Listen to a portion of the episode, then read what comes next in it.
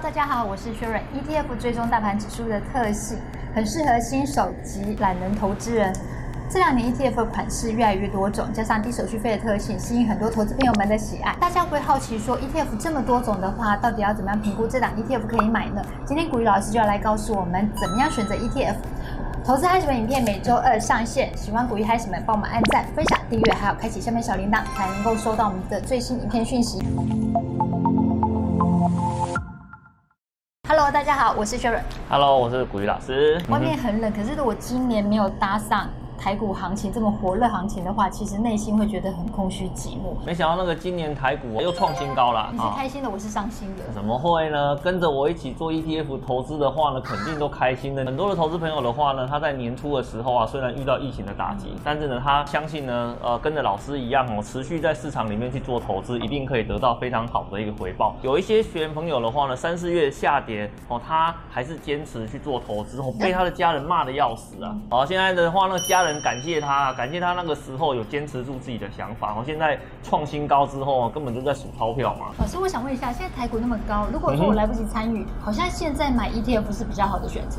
可是大家就知道说，ETF 大概就国民 ETF 零零五零嘛，再就高配型零零五六。除了这两档之外，现在 ETF 这么多种，要怎么选？这个问题问我就对了嘛。看一下这个东西好不好？年终总销售量排行榜前五十名啊，里面一堆人做宣传，勉勉强强才进到前五十名，我连宣传都不用宣传就进。五十名了，你就知道。所以呢，我们今天呢，我就花一点点时间哦，来帮各位介绍一下关于 ETF 这个东西呢，应该是要怎么挑哦。我把我毕生的功力啊，直接这个影片呢，直接给你灌顶灌下去哦，你马上就能够了解 ETF 这种产品的话呢，来，我帮各位呢分成三个不同的阶段。新手班的话呢，来大盘指数型的 ETF，这种呢就是非常适合刚入门的投资人哦，他来做一个选择的动作哦。那你如果是进阶班的话呢，就是所谓的产业跟主题型的 ETF，高手班的话呢是挑什么原物料的啦，正奇型的啦，那种高波动、高风险、趋势性非常明确的这种 ETF。所以说，事实上我们在 ETF 哦，它只是一个总称而已。如果真的要去细分的话呢，不同类型、不同阶段，它各自有不同的 ETF 可以来做很多选择哈。老师，你如果遇到一种状况，其实有一些学员他明明就是新手，可是常常以为自己是高手啊，那个很容易就遇到啦。大盘指数型的跟那种期货型的话呢，遇到事件的反应会不太一样。你遇到一些特殊事件啊，比如说暴涨啊、暴跌的时候，像那种里面有隐含杠杆的产品，它的涨跌幅会特别的大。今天我去投资那种正奇型的，一天可以涨十趴、二十趴的。可是呢，我们如果买一般指数型的话，可能就一趴、两趴。那有些人就会觉得心痒，我就会冲到里面去。哦，可是呢，我会提醒各位投资朋友，哦，这种哦涨得快，跌得也快。投资最后看的是什么？看的是总报酬。最后的总报酬是多少？最后进到口袋里面的是多少？那个才是真的。中间这个过程起起伏伏、涨涨跌跌的，我会跟各位讲。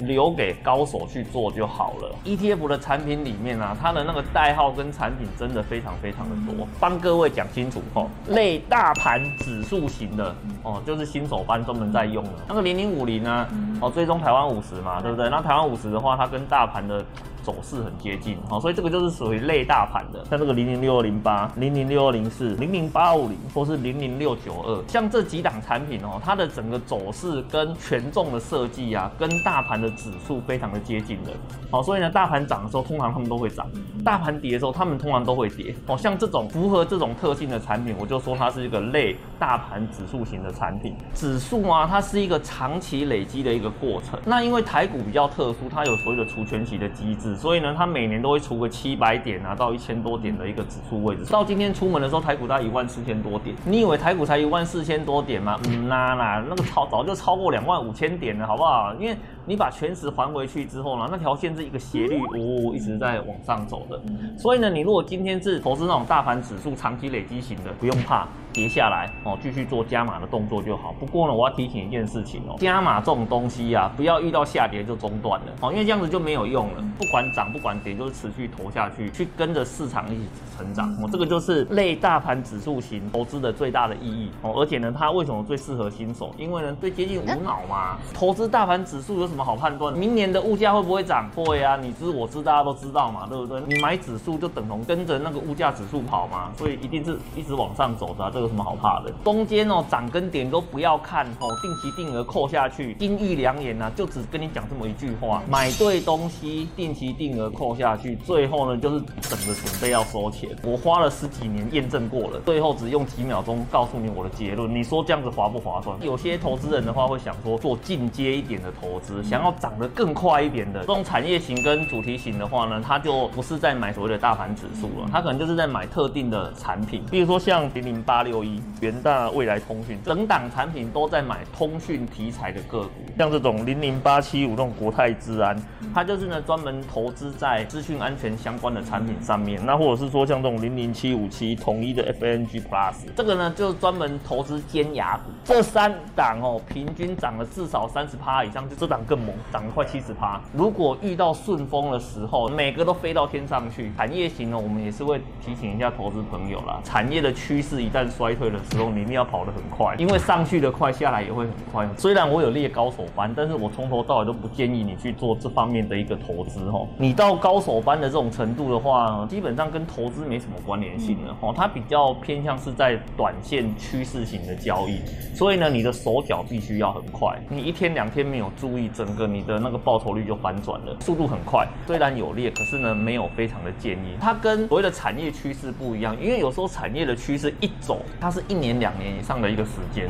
可是呢，像这种原物料啊，突然来的一个行情，或是呢大盘呢突然涨跌的这个行情啊，那个很快啊，一两天冲出来，一两天就又结束了。你去做这种类型的投资，就必须要盯得比较紧一点。有些投资朋友都会问啊，老师，那买 ETF 不是来看景吗？我买个股不就好了？会有这种想法哦。我跟你讲，人之常情，每个人都以为自己在市场投资是高手，投资不要骗自己哈，报酬率摊出来看就知道，投资是看总报酬。哦，你今年呢到底买了多少档？最后实际赚多少钱？自己摊出来看。我从网站里面，我从了零零五零这边随便挑哈，ETF 只要有买的，每个都赚钱。有一个没有没有赚到的是什么？那个元大 MSCI 金融金融股今年的那个问题稍微多了一点，所以呢整体来讲，金融股在今年的走势上比较不好。可是除此之外，其他的。全部都是赚钱的，跟西郎。台湾呢，就是在做电子股投资啊。你看，像今年台股市场里面推出了这么多的新产品，每个都嘛是电子股的。电子股占台股的总交易量多少嘛？六十七个 percent，最高的时候呢，曾经到七十三个 percent 以上哦。你就知道台股在市场里面真正在做交易最大量的、最活跃的，就是电子股。我们台湾这个话呢，被人家称为是叫做科技岛啦。哦，所以呢，我们在电子啊、电子设计啦，还有在半导体代工的这一块是。上我们的那个能力是非常强的，所以各位啊，你们在做投资的时候，记得电子股的部分要稍微放一点在你的投资部位里面哦，这样子绩效应该就会不错的。老师，那 ETF 听起来那么心动，这么多好处，它是不是就没有风险？怎么可能啊？只要是投资商品，一定都有风险的啊。最终大盘指数也会有吗？